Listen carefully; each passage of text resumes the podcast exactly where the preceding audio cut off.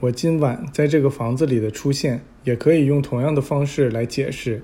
在你们把我留在那儿的那个小房间里，我提高了自己身体的振动，直到它回返到万有之中。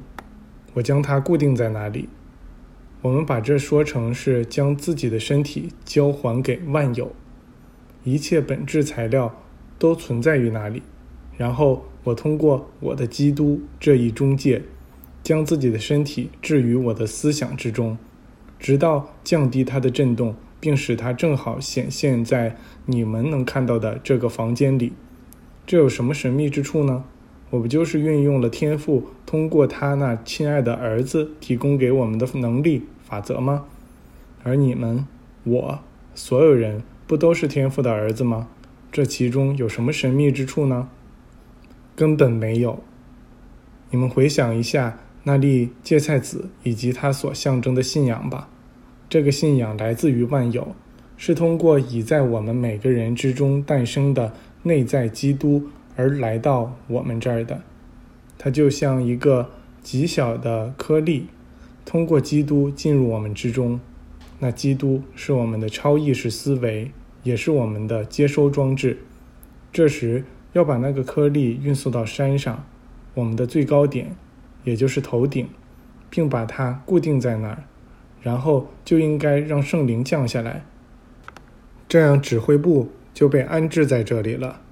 你要以你的全部心灵、全部灵魂、全部力量、全部思想去爱你的天主。好好想一想，你们做到了吗？心灵、灵魂、力量、思想，做到这一点之后，就把一切都交给上帝。交给圣灵吧，交给这个生机勃勃、将我充满了的圣灵。此外，还有什么可做的呢？这个圣灵会以多种方式显现出来，经常会显现为前来敲门、试图进入的小小实体。应该接纳他们，应该让这圣灵与那粒微小的信仰的种子结合在一起。它会围绕那粒种子转动，并。聚集在上面，就像你们看到的那些冰粒附着在中央冰晶上一样。这个整体会增长起来，一块又一块，一层又一层，就像那块冰一样。接下来必定会发生什么呢？那个信仰将显露出来，显现出来。我们这样继续下去，让那信仰不断增长。并把这信仰的幼芽显现出来，直到我们可以对困难之山说：“从那儿移开，投入海里去。”而那将会实现。你们愿意把这叫做第四维度或别的什么都行。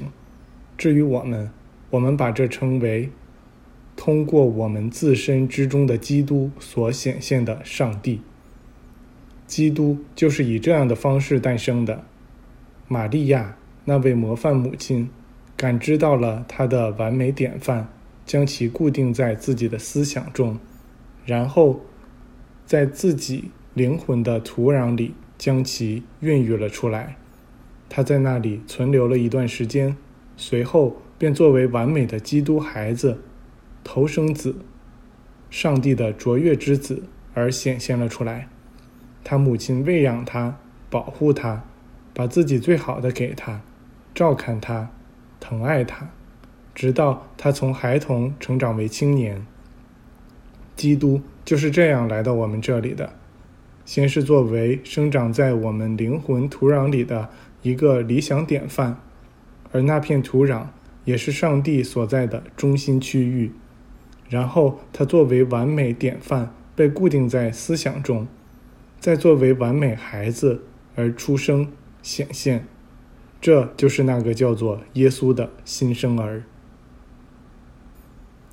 你们已经看到了这里所发生的事，可你们并不相信自己的眼睛。我不会因此而责备你们。我看出在你们某些人的思想中，有认为这是催眠术的念头。我的兄弟们，这就是说，你们中有人今晚虽然看到上帝固有的能力显露了出来。却并不相信能运用所有这些能力。你们曾经以为是我控制了你们的思想和视觉吗？你们以为我如果想蒙骗你们的话，可以把你们全部都催眠吗？你们可是全都看到了事实的经过的。你们的圣经里面不是记载着耶稣进入了一个关着的门的房间吗？我做了和他同样的事。你们可曾以为耶稣大师也需要借助催眠术吗？他那是运用了上帝赋予他的能力，就像我今晚所做的这样。我所做的，你们每个人也都能做到，没有一件是你们做不到的，也并非只有你们能做到。过去和现在出生于这个世界上的孩子，全都拥有同样的能力。我一心想让你们头脑中的一切都变得清楚明晰。你们是独立的个体，不是大人物，也不是机器人。你们有自己的自由意志。耶稣不需要催眠术，我们也不需要。你们如果愿意怀疑我们，那就去怀疑好了，直到你们能充分认定我们是诚实的，或者是虚伪的。眼下，先把催眠的念头抛开吧。至少先别去考虑它，直到你们进行了深入的研究之后再说。我们只要求你们保持思想的开放。